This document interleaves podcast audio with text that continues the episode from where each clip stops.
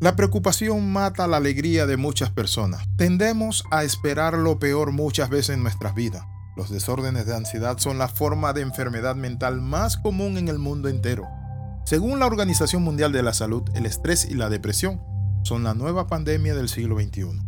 De acuerdo con la Asociación de Ansiedad y Depresión de América, esta afecta al 18.1% de la población solo en los Estados Unidos. Imagínese en Latinoamérica. Bienvenido al devocional titulado Ocuparse en preocuparse. Amigos, muchas veces cuando vemos lo que es la preocupación, tenemos que definirla. Y la palabra pre es antes. Preocupación. Preocuparse significa ocuparse antes de que venga la situación y eso es lo que se llama ansiedad. La preocupación mata a muchas personas. Pero la preocupación, quiero compartirle esto, no solo es un tema mental, es un tema espiritual. El asumir una responsabilidad que Dios nunca quiso que nosotros tuviéramos. El jugar el rol de Dios e intentar controlar todas las circunstancias en nuestras vidas. Eso es una locura. La Biblia nos dice a nosotros, por nada estéis afanoso. Dios nos dice, confía en mí. ¿Está usted pasando una situación donde le está robando la paz? Invoque, acérquese a Jehová Shalom. El Señor es mi paz. ¿Tiene una situación económica? Dice la palabra que Él es Jehová. Yo soy tu proveedor. ¿Tiene una situación de conflicto con enemigos en una guerra prácticamente que quieren arrasar con usted? Invoca a Jehová Nisi.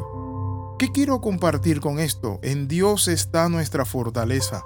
En Dios está todo. Hubo una vez un estudio científico sobre la preocupación que descubrió lo siguiente. El 40% de nuestras preocupaciones o temores jamás ocurren. Noten esto, el 40% de lo que tenemos y estamos afanados diciendo, se va a dar esto, no ocurre. El 30% de nuestras preocupaciones son referentes al pasado. Muchas veces nos quedamos ahí dando vuelta y vuelta y vuelta en el pasado si no nos hemos perdonado a nosotros mismos, peor es. El 12% de nuestras preocupaciones son dañinas para la salud.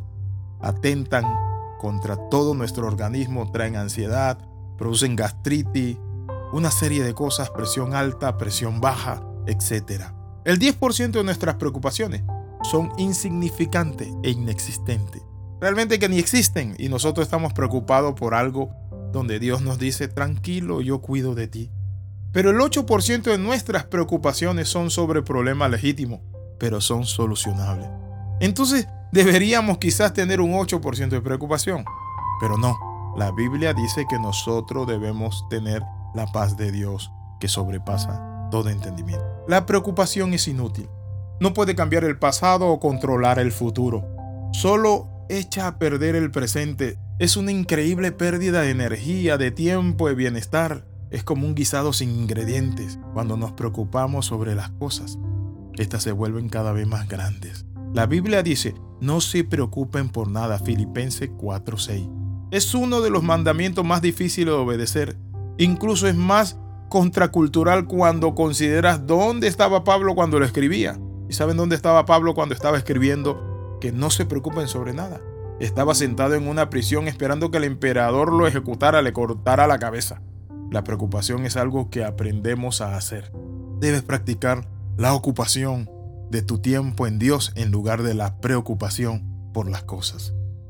Uno de los elementos importantes es lo que dijo Jesús en Mateo 6:34. Así que no se preocupen por el mañana, porque el día de mañana traerá sus propias preocupaciones. No se afanen. Jesús nos da el antídoto definitivo para la preocupación. ¿Y saben cuál es? Vive un día a la vez. Dios cuidará el mañana. Por nada esté afanoso. ¿Quién, por más que se afane, puede añadir un codo a su estatura? Nadie. Pero Dios cuida de vosotros y cuida de las aves.